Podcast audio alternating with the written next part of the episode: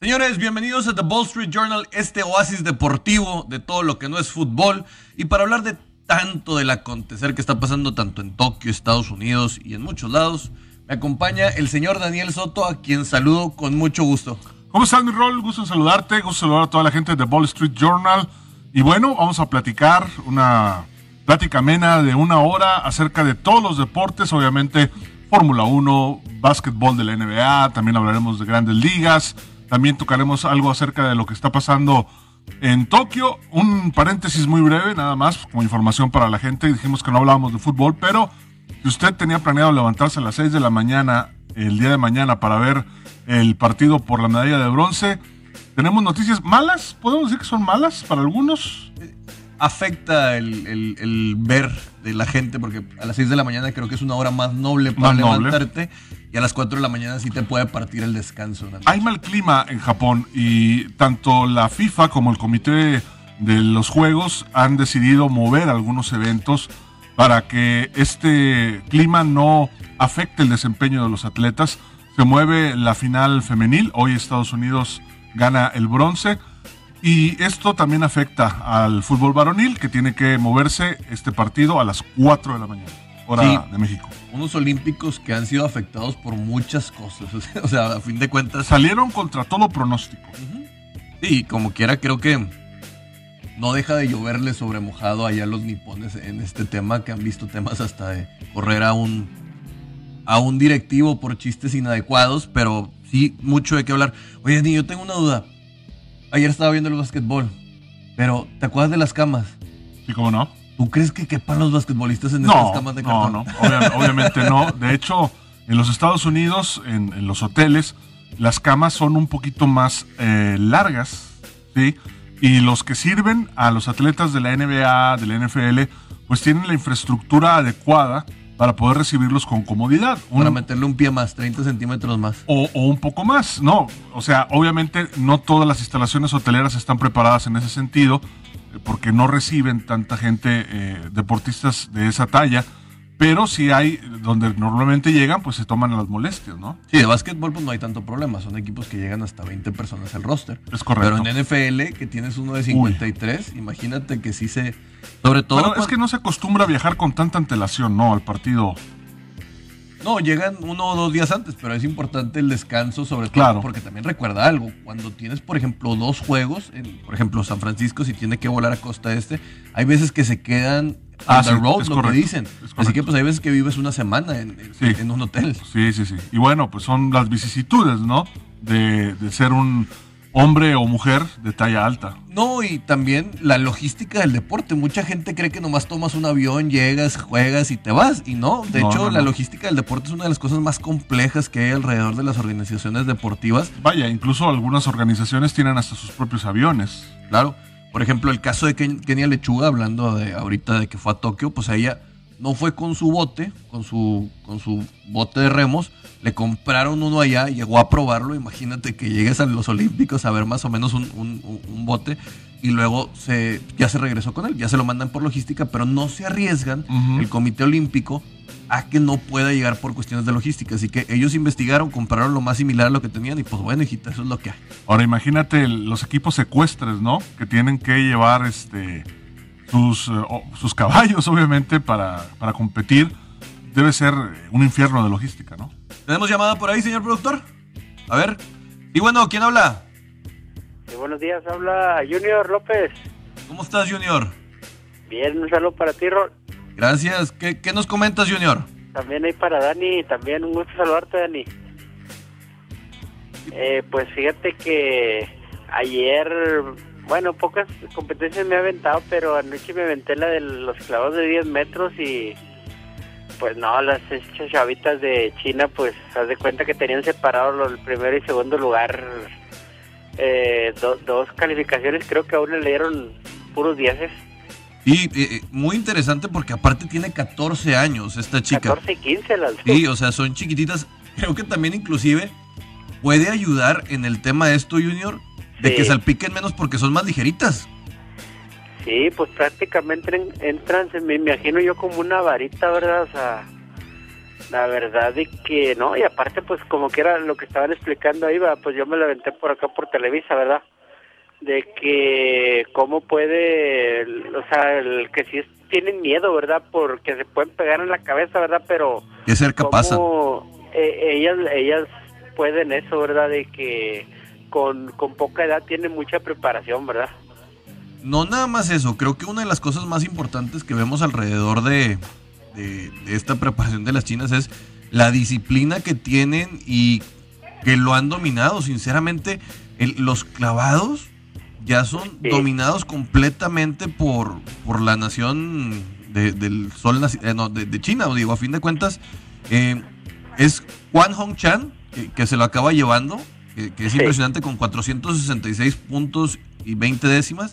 Chen Yi, eh, que también con cua- 425. Y luego estuvo Wu M, eh, Wu- la señorita Wu con 371. Y no estuvo lejos Gabriela Gundes, estuvo simplemente a prácticamente a cuatro puntos.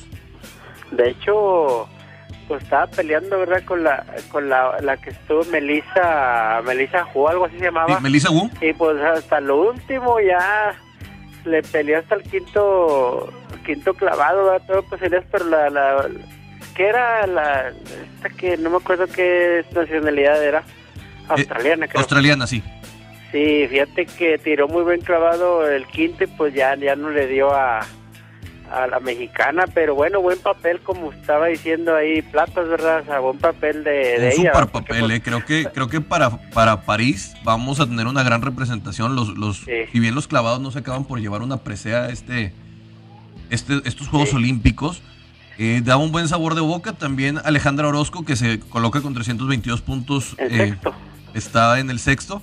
Pero sí la diferencia, si vemos, Dani, por ejemplo, de, o sea, de medallas estuvito- estuvo cerca eh, Gabriela Gundes del, del tercero. Pero del segundo al tercero hay más, hay casi 50 puntos. Lo que pasa, Sí. Junior, te mando un saludo. No, escuché que men- mencionaste mi nombre a lo lejos, pero ya No, traigo los audífonos. Un saludo para ti. Es que también es complicadísimo, rayando en lo imposible, competirle a una nación que está tan sistematizada, que tiene desde, desde sus orígenes como nación y su organización eh, una tutoría del Estado tan rígida, tan, tan i- eh, que se impone de tal manera.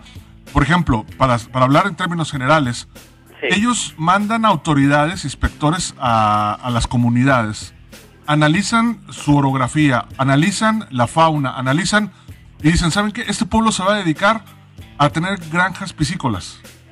Y entonces acercan toda la infraestructura para tener este, los cultivos para camarón, para tilapia, para... Y a eso se dedican. No hay con que, bueno, es que yo quiero ser arquitecto o, o- yo quiero sembrar eh, soya o yo quiero... No, el Estado rige de una manera tan férrea y, y hay que decirlo, desafortunadamente tan eficiente lo que es la economía, lo que es la situación social, que no hay para dónde hacerse. Y eso se aplica al deporte. La detección de talentos en China, tan masiva, pero también tan eficiente, hace que si, por ejemplo, hay una familia con antecedentes o hay por ahí una niña o un niño que eh, corporalmente sus padres o sus tíos, sus hermanos, eh, tienen la figura y tienen las cualidades para ser, eh, en este caso, clavadistas, los captan inmediatamente, muy pequeños, 3, 4 años, y hacia allá empiezan a forjarlos. No, de y- tal manera que a los 12, 13 ya tienen la preparación y tienen todos los elementos como para destacar a nivel a este nivel que están Y compitiendo. estadísticamente, cuando tienes tanta población, Hombre. todavía se vuelve más. Se vuelve más. Porque probable. teníamos un caso similar como es el de Cuba, que fue un gran éxito para Latinoamérica, teniendo grandes atletas, pero los chinos también lo han sabido sacar. Sí. Y con una genética que no, no, no en un tono racista, sino en un Mm, Sí, tono no es como del pueblo africano. Sí, o sea, En el la caso de los negra cubanos. te da una musculatura muy Sí. buena para meterte en cuestiones de atletismo. Si bien ellos no son en atletismo tan fuertes en temas de compiten en arco, compiten en clavados, compiten en, en na- en natación, compiten en muchas cosas y, y- y saben cómo En lo único que no han podido destacar es en el fútbol soccer. Sí, digo, Sí. todavía, todavía no tienen. Y eso Hay, hay basquetbolistas, Sí, hay- El caso de Yao Ming fue, fue una Claro. de las cosas más llamativas. pero el fútbol soccer no le han pegado y, y- y le han metido mucho dinero porque el premier chino es fa- fanático de hueso colorado del fútbol soccer. Oye, Yao, Yao Min, que llegó con muchas expectativas a mis Rockets, ¿verdad? De Houston, que, Afirmativo. que muchas personas en esos tiempos, bueno, yo soy del entre 80 y 90, ¿verdad? Que, que se van, fueron con el Michael Jordan y con Irving Magic Johnson y no, yo me fui con Jaquino Olajuwon y lo seguí toda su carrera y de ahí fui Rockets de Houston y por eso me acuerdo de Yao Min que llegó a la NBA con mucha expectativa y duró muy poco, ¿verdad? Y O sea que ya estás Pero- vacunado, Junior, ya estás grandecito. sí, todavía falta la segunda. No, ando en el, cua- ando en el cuarto piso. Ah, pues mira. Es, es Oye, difícil, no. es difícil Oye, Junior, de- que hubiera durado Yao Ming porque no era una, un cuerpo tan fácil de mantener. Creo que medía como No, 2.17. era- era Inclusive se veía ¿verdad? torpe a veces. Sí. Sí, era pesadón para la NBA, o sea... Y ahora que ya no es profesional, le entró con este con singular alegría Al arroz. al arrocito y ahora está casi como yo. Digo, oye, Dani, digo que si somos así de que me acuerdo esos tiempos, pues hace cuánto estabas con Careca y Buchadé allá por la linda, por la linda vista, hace 15 No, ya, años. ya llovió. Bueno, desde allá te sigo. Ah, muchas Desde allá, gracias. alguna vez te alcancé a- ahí, te alcancé a saludar ahí entrando ahí a la, ahí a la, a la vista, ahí loca. Muy agradecido, Junior. oye, pues ya para terminar, a ver si me tienen una información, por favor, Rol. Claro, Aquí es de béisbol también, ¿verdad? Me claro. Aquí todos los de deportes los- menos fútbol. El que quieras, compadrito. Sí, sí, sí, claro. Eh, me falta un resultado de los gigantes de, de San Francisco. Los Dodgers ganaron ayer la presentación de Mark Scherzer ¿Es correcto? y los padres perdieron. Me lo aventé en el partido, estaba muy bueno. Perdieron en el Tiempos extras con los atléticos. Los dejaron en el terreno Ujú. y nomás me faltó el resultado de gigantes. Que sigo esa carrera, pues yo soy Dodger, ¿verdad? Los si lo Giants tienes. ganaron 7-1 a los Arizona Diamondbacks. Lo interesante fue que los Diamondbacks le ganaron hace dos días a los Gigantes en una serie que se veía que podía ser una barrida, pero ahorita ya los de la Bahía de San Francisco se repusieron y, y, pues De- siguen manteniendo tierra de por medio. De hecho, todavía hoy juegan a, a las dos y cacho. Lo voy a seguir el juego ese también. Sí. Pues bueno, Bueno. eh, oye, de los Giants sí supiste que el señor Bryant eh, está en la tercera base de los, de los de la Ah, Bahía. sí, lo- es que Cachorro de Chicago se hizo. Se, ¿verdad? se- se- se hizo feo. completamente. Oye, ¿qué, qué, piensa, ¿qué pensarán los los aficionados? Yo, yo si, si mi equipo se deshiciera así tan feo, la verdad que, hijo, eso no, no se sentiría muy feo porque pues ya no es futuro pronto, ¿verdad? sería muy muy lejano, ¿verdad? cuatro o cinco años de que pues, que los ciclos, nuevos. los ciclos son muy marcados en la MLB. Sí, Y, y, sí. pues bueno, ahorita ellos están buscando reconstruirlo, bueno pero que sí, no qué duro la identidad. Cachorros. Pues bueno, mi Junior, te agradecemos la llamada, que estés muy bien. Órale, no, hombre, aquí escuchando los turros y también ahí al Dani, le digo muchos años de, de saludarlo y de escucharlos. Y qué buen programa, está bien, a mí me gusta que no hablen de fútbol, porque hablen de otros deportes, está bien. Mil Muy gracias. Gracias. Junior. Gracias, que esté bien, bye. Y pues bueno, regresando a los Olímpicos, Dani, Sí, señor. Luka Doncic no se pudo meter a la final. Y producción, quiero que me mandes. ah, no, no tengo a mi productor. Ahí está, ahí está. Ahí está, ahí está. Ponme por favor el meme de Jim Hackman, por favor. Winners always won the ball when the game is on the line.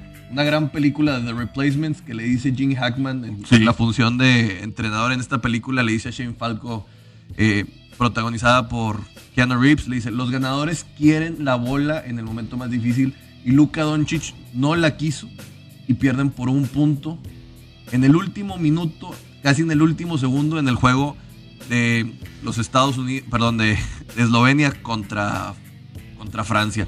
Y se viene un tapón ahí del señor Beitum que acaba por dejar tendido a esta nación de dos millones de habitantes. Luka Doncic sale destrozado, pero creo que va a ser una lección para él, para una de las grandes estrellas de la NBA, de que si quieres ganar, tienes que tomar la bola como lo hacía Michael Jordan, como lo hacía Kobe. Hay muchas historias, ¿no? Que se cuentan acerca de Michael Jordan eh, e incluso muchas frases que se le atribuyen, ¿no? Y que él ha salido a la palestra a desmentirlas. Eh, que dice, oye, eso, eso de los memes, yo jamás lo dije. Sí, hay, incluso, no sé, hay una, eh, un discurso motivacional, ¿no? Que habla de que tantos partidos perdidos y tantos, y, y al parecer no la dijo Michael Jordan. Pero en ese sentido sí tienes toda la razón. O sea, los hombres claves, los hombres que se llevan las grandes cantidades de dinero, las grandes bolsas, los grandes sueldos, saben que es su responsabilidad, que por esa razón los tienen ahí. Y tienen la mentalidad, tienen la dureza como para poder a- a- a agarrar esa responsabilidad y hacerse fuerte en los momentos de decisión. También recordemos que el mismo Michael Jordan en los 80s tuvo muchos momentos dolorosos contra Claro. los Detroit Pistons. Es correcto. Y, y que lo que vemos en los 90s fue la suma de muchos fracasos que se llevan al éxito. Es correcto. Así que creo que para Luka Doncic hoy se queda corto. Ni hablar. Bueno, no, no, no se queda corto porque es muy difícil hablar de- del capital humano que pueda tener un país como Eslovenia. Sí. Pero que te quedes a un punto y que sea por una decisión tuya. Sí, debe, debe, debe de ser algo doloroso, ¿no? Debe- va a pesar mucho en, en su manera de ver las cosas, pero todo el mundo lo sabemos, Rol, la- el verdadero aprendizaje en la vida no viene de los triunfos, No, sino viene, de los, viene de de los fracasos. levantarte. Es Viene de levantarte. Y pues bueno, les quiero hacer una recomendación. La selección olímpica buscará la medalla de bronce en el fútbol el viernes en un partidazo ante su similar de Japón, mi Dani. Sí, señor. Ya perdió México contra Japón, pero ahorita, ahorita les quiero decir una cosa. El cuadro nacional tratará de darle una presión a nuestro país, pero tendrá un durísimo rival que son pues, el anfitrión Japón, prácticamente los supercampeones de esta categoría. O sea, es lo más similar que puede existir a esta caricatura. Sí. Regístrate en caliente.mx y recibe 400 pesos de regalo en tu primera apuesta. El favorito para este partido es México, a quien si le apuestas 400 pesos, cobrarías 1040. El triunfo de Japón paga 1060 y el empate 1460. Caliente.mx, más acción, más diversión. Vámonos a corte, señor productor. Mi estimado Beno.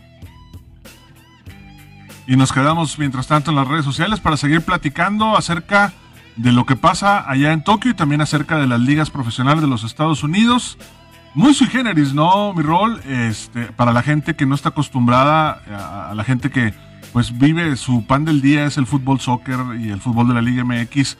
Ligas que son propiedad de multimillonarios, todos, a excepción por ahí quizás este, equipos como los empacadores de Green Bay, que Sí, son, es- que es- son es de un el- pueblo. Es, la cosa más rara que puede haber en la, en la NFL y uno de los lugares más difíciles para conseguir boletos. Sí, una población que te gusta como de 75 mil personas. El con un aeropuerto, con dos gates nada más, con, con dos anden, bueno, dos puertas de salida, que es dificilísimo llegar. Creo que nada más hay un hotel y, y conseguir los boletos es dificilísimo. No, bueno, hay una lista de espera para los abonados, creo que son 40 años. No, y no nada más eso, que si usted quiere ir a ver un juego y está nevando, le dicen, pues espero se traiga su pala, váyase a un Home Depot Sí. y limpie su lugar. Sí, sí, sí, es un caso sui generis, pero fuera de ahí, los dueños son multimillonarios, son gente que cuida mucho sus inversiones. Y bueno, por ejemplo, la MLS, no hay descenso.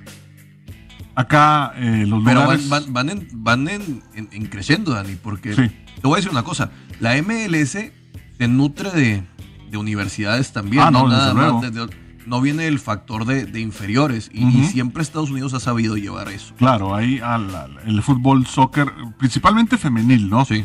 pero también eh, varonil se nutre de las universidades. A lo que me refiero es, cuidan tanto su inversión, o sea, no tienen eh, el valor de depreciación de que, por ejemplo, si, no sé, los Earthquakes de San José andan muy mal, vayan a descender a la segunda para que suba, no sé, un conjunto de palo alto, ¿no? Por decir alguna cosa. Entonces, ¿cómo, son tan sui generis?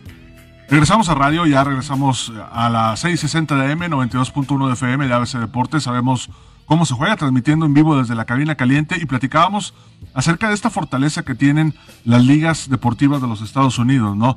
Donde, por ejemplo, eh, en la NFL, ¿cuánto cuesta una franquicia deportiva?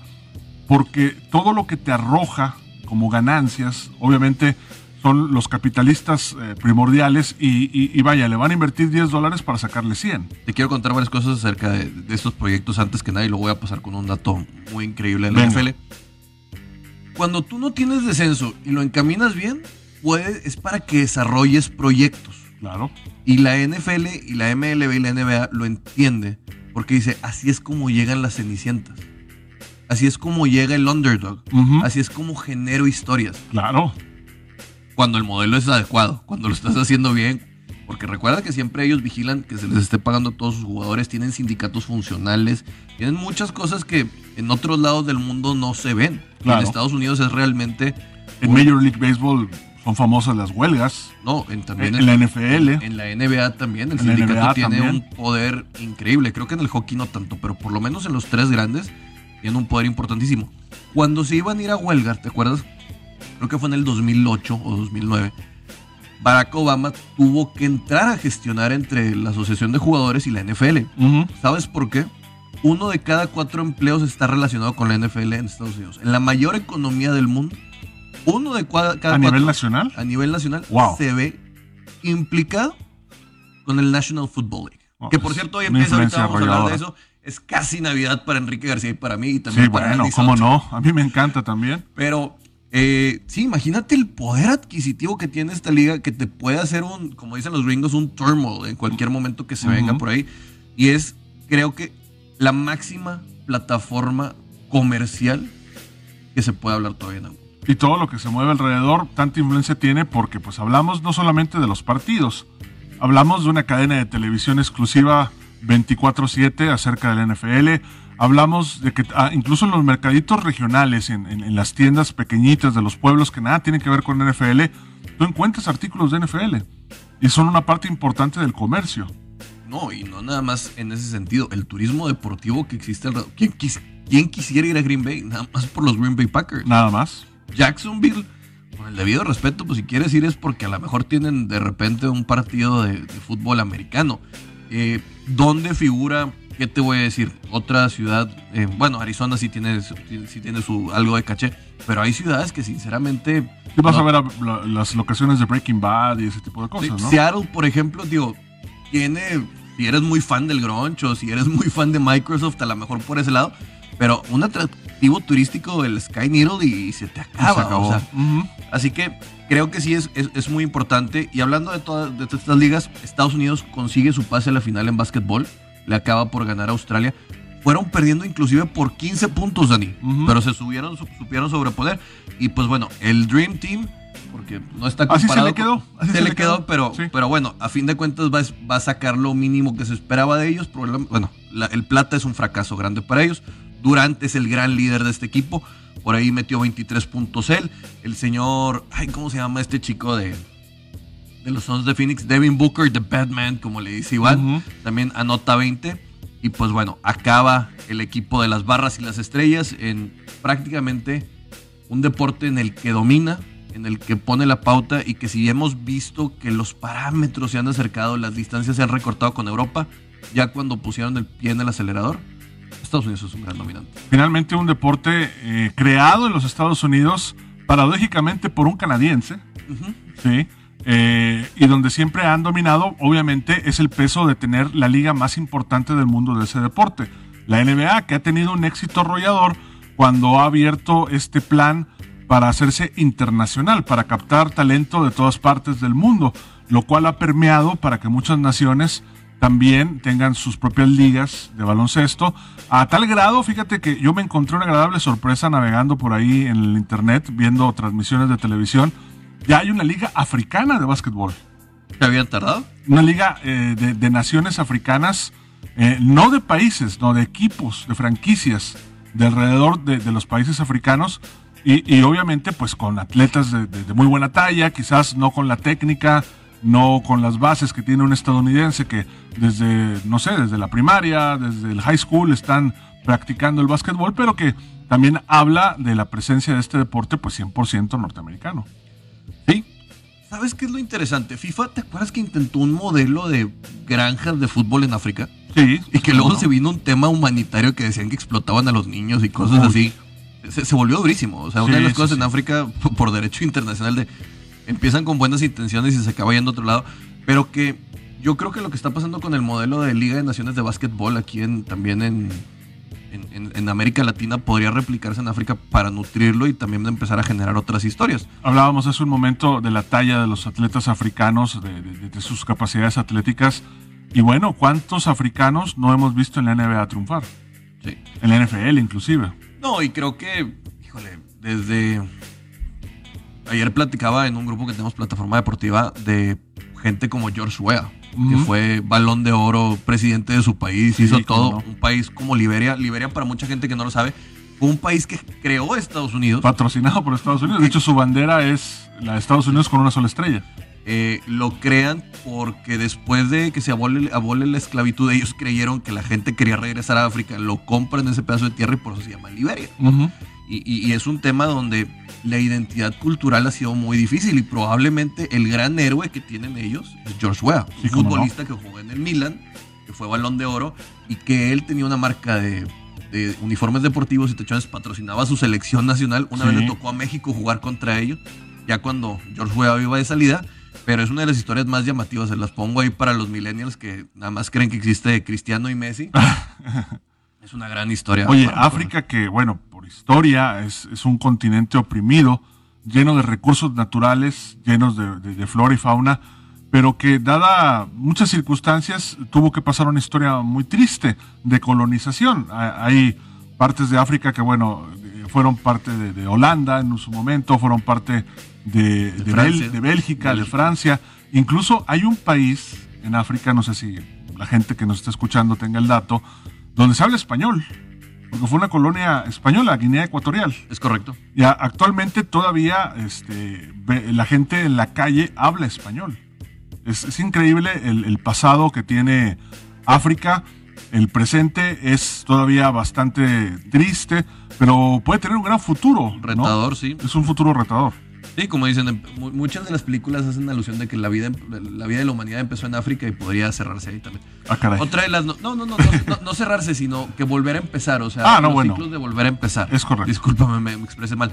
Otra de las noticias es la ciclista nacional mexicana, Daniela Gaxiola, se quedó a 26 centésimas de la final. Hijo. Otra vez, digo, hace una, hace una buena chamba, pero pues a fin de cuentas, creo que es el reflejo también si hablábamos de, de, de retos lo que está pasando ahorita en, en, en, México con la CONADE y lo que está pasando, esta fuga de talentos y todo lo que El éxito viendo. de la delegación mexicana a pesar de los federativos. Sí, sinceramente, con, con, el debido respeto, como vi un tuitazo hoy con el de, y lo retuiteé, es, Ana Guevara no fue a Tokio, pero se llevó la plata.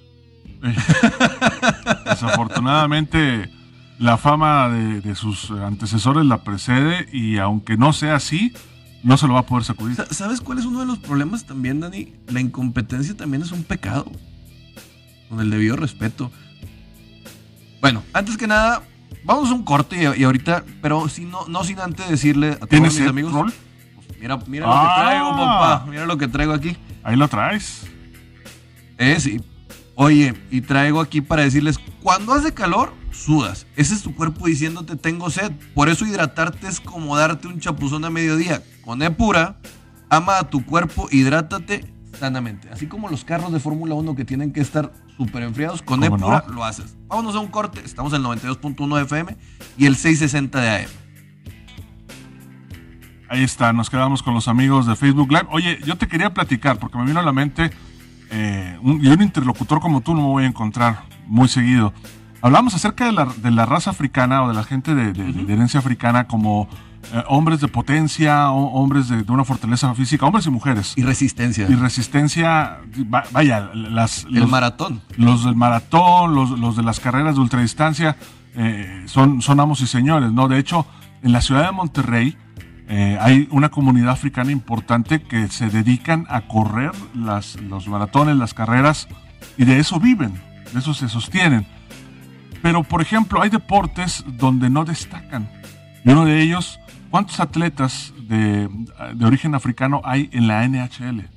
Es difícil, porque, vamos a decir algo, ¿Cuánto, ¿cuántos lagos congelados puedes encontrar en, no, no, pero en África? Obviamente o sea, hay mucho afrodescendiente en los Estados Unidos desde ah, hace que, varios siglos. Sí, sí, he visto alrededor de algunos tres jugadores eh, afrodescendientes en, en, en, el hockey. También, por ejemplo, lugares donde no esperábamos verlo anteriormente es, por ejemplo, el caso de Bubba Wallace en NASCAR. En NASCAR que, también. Que también ha sido, que fue muy vocal el año pasado, inclusive se habló de una campaña. En bueno, Lu Lewis Hamilton. Sí, Lewis Hamilton es el, por excelencia el que haya un, un afrodescendiente en esta situación de la Fórmula 1, como uh -huh. son las tenistas Williams. Las Williams, como... que por cierto ya salió la película, no sé si has visto avances. ¿Ya salió la película de las Williams? Ya salió la película, ¿sabes quién es el papá de las Williams? ¿Quién? Will Smith. Y salen la historia acerca de las Williams con dos actrices eh, jovencitas, desde que las empieza a llevar como niñas hasta que ya se convierten en las figuras que, que han llegado a ser. Sí, sí, que, que creo que lo- la, la raza africana, digo, con, con el, siempre con el debido respeto, Desde para que no, se me vayan a obsesionar mis mazafanes, eh, ha venido a trastocar mucho de los deportes. También la figura de Tiger Woods, recordemos que para muchos ya olvidado, pero lo que él le hizo al deporte del golf, o sea, que tu referente, tu revulsivo, la persona que lo democratizó, que lo llevó a otros lados, que te generó el rating, que sea un afroamericano y que se le negaron tantas cosas, Sí. para mí es, es una historia que tarde que temprano, si ya bien tenemos documentales, vamos a tener que ver esta historia. La natación y los clavados. Es Natación ya se ha empezado a meter más. En clavados también vimos a uno ahora cuando compitió Rommel. Tuvimos a un, un, un- un- jamaicano y haciendo las cosas muy bien. Sí. Antes se hablaba mucho del estigma que tenían la raza negra de que sus huesos eran muy pesados para la natación. Me leíste la mente. Sí, yo, yo había escuchado eso. Me parece una tontería. No, creo que ¿cuánto puede ser la densidad mayor para que Para que no puedas eh, Creo que practicar tiene un que deporte. ver más con inclusive cómo segmentamos nosotros a las razas, a los deportes. Sí. O sea, eres africano y, eres, y estás musculoso. Estamos de regreso en radio y estamos hablando de, de un factor inclusive étnico para cómo, cómo, cómo deriva esto en el deporte. Porque ¿cuántos velocistas chinos conoces? No, pocos. O orientales. Sí. Se, se entiende, porque por su naturaleza No, son de una estatura menos a la promedio. Puedes entender que, por ejemplo, en la gimnasia sea muy factible que los asiáticos tengan algún sentido de ventaja porque tienen más colágeno. O alguna cosa de estas que te haga más flexible o que te dé alguna o la alimentación tradicional también tiene mucho que ver. Sí, digo, pu- puedes encontrarlo. Pero hoy la mejor, bueno, la gimnasta más famosa del mundo, negra. Y- y hace unas cosas, tiene cuatro, cuatro piruetas o cuatro. Hoy del disco duro anda medio Sí, flaqueando, sí, pero, pero, pero tiene cuatro, la memoria RAM todavía le falta actualizarse. cuatro, cuatro piruetas, vamos a decirlo de esta manera, pero perdón por mi ignorancia en la, la gimnasia, por no- cuatro movimientos con su nombre. Sí, Así que es bastante llamativo. Cuatro ejercicios. Cuatro ejercicios. Sí, no, es que de cuenta que son, se componen las rutinas de, pues, de movimientos y- cuatro tienen su nombre, que, es muy común en la gimnasia que cuando alguien lo hace por primera vez, pues le ponen The Biles o Ok. The Comaneci, una cosa Ok, así. ok, ok. Así que lo tiene y es, y es sumamente interesante. Pero lo que yo te decía es, probablemente tenga que ver cómo nos enfocamos nosotros. Es, oye, es rápido o es musculoso o algo así. Ah, llévatelo a la pista de atletismo. ya. Sí. O ponlo a jugar fútbol americano, o ponlo a jugar béisbol. y, y a lo mejor nadie dice que, oye, pues este chico a lo mejor, pues pruébalo también en la, en la alberca. Claro, O porque pruébalo también en clavados. Tiene mucho que ver la regionalidad. Hay grandes atletas, por ejemplo, en la zona de Chihuahua, en la zona de Sinaloa, y como hay una gran afición por el béisbol, los meten desde muy pequeños a jugar, desarrollan gusto, desarrollan habilidades, y los grandes pitchers, los, los, los- los muy buenos beisbolistas, los caballos, pues vienen de esa zona, ¿no? Sí, y por, el, por ejemplo también lo decía la Volpe, en cierto sentido, que, que tendrá sus cosas locas, pero sí creo que tu- tuvo mucha razón en lo que dijo. Pues quieren ir a buscar centrales de 1.90, pues vayan y búsquenlos a Sonora y a Chihuahua, donde están los altos. Claro. Pero están... ¿Qué hizo el tecnológico de Monterrey, los borregos, no? Fueron a buscar este, allá al norte a Tijuana a hacer los tryouts y se trajeron a Isaac Alarcón. Cuando Isaac Alarcón es de Monterrey, Alfredo, Gutier- Alfredo Gutiérrez, el que está con los 49ers ahorita, es el que mide 2 metros 4. Pero Isaac que no vivió en aquella zona también, porque Isaac es el que habla perfectamente inglés, ¿no? No, Alfredo Gutiérrez es el que era de, de Baja California, de Tijuana. Es- él es el que está con los 49ers. Isaac es regio, regio montano. regio. Producto 100% regio y también habla muy bien inglés. El chico es muy, muy bueno. De hecho, hoy vamos a tener a Isaac Alarcón probablemente teniendo repeticiones con Mick McCarthy. Ahorita nos vamos a meter a, a desarrollar la NFL. Pero sí, es, es un sentido de cropeo, dirían los gringos, o sea, cropping, o sea, el, el sentido de, de saber dónde recoger las cosas y saber a dónde buscar el talento. La NFL, con el programa donde salen Isaac y todos estos chicos, no necesariamente sus jugadores han jugado fútbol americano en toda su vida. No, claro. De repente agarran un jugador de rugby y, Sí. y acaba jugando o, o jugaron alguna otra cosa, pero les ven el talento, las cualidades y hacen los tryouts de todo lo que hay para llevarlos. Esa es la inteligencia. Y si la NFL, que es una de las ligas más competitivas del mundo, puede hacer para sacar uno, dos, tres talentos, que México no lo puede hacer para sacar defensas centrales o algún delantero de otra índole. Sí, problema es que- desafortunadamente acá no existe la infraestructura para la captación. Y procesos, Dani. Y procesar, Los- cuan- sí. cuando, cambia una administración, se va todo a la basura. Sí. No sabemos respetar las cosas interesantes. Las cosas pueden- buenas. Sí. O sea, porque al parecer el éxito de, de otras Del administraciones o algo, eh, le- les cala, les da roña. Claro. Y lo vemos aquí. Y por eso el deporte, no me cansaré de decirlo, es un reflejo de la sociedad. Desde luego. Claro. Es un reflejo de quiénes somos, inclusive como aficionados. Vaya, tienes que voltear a ver, por ejemplo, las naciones de la Commonwealth, donde existe una estabilidad económica y política alta, pues te arrojan campeones olímpicos. No, nada más eso. Imagínate, yo lo, lo sigo repitiendo. El atleta olímpico es, no tiene un sueldo llamativo para que te dediques a eso aquí en México. La gente te juzga o te critica por cualquier cosa que vayas a hacer. Le faltaron tompiates, le faltó cerebro, le faltó temple. le- o sea, cada cuatro años vas a estar en el escenario público y ganas medalla y te les olvidas en dos meses. Ahora, déjame contradecirme a mí mismo. También hay situaciones regionales muy puntuales que orillan a que la gente se desafíe a sí misma para poder progresar y encontrar en el deporte lo que no va a encontrar en ningún otro lado. El ejemplo de los atletas cubanos. ¿sí? ¿Quieres conocer el mundo? ¿Quieres tener de comer y que tu familia tenga de comer en esas circunstancias? ¿Tienes habilidades atléticas? Dedícate al 100%.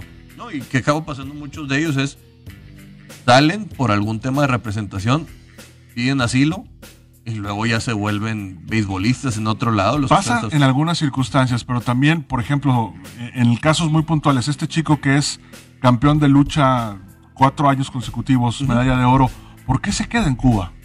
Sí, él, él- él sí debe tener una situación en la cual, seamos honestos, en las naciones socialistas no todos son iguales. No. Sí, Definitiv- seamos- Esa es una de las verdades fundamentales más grandes que he escuchado.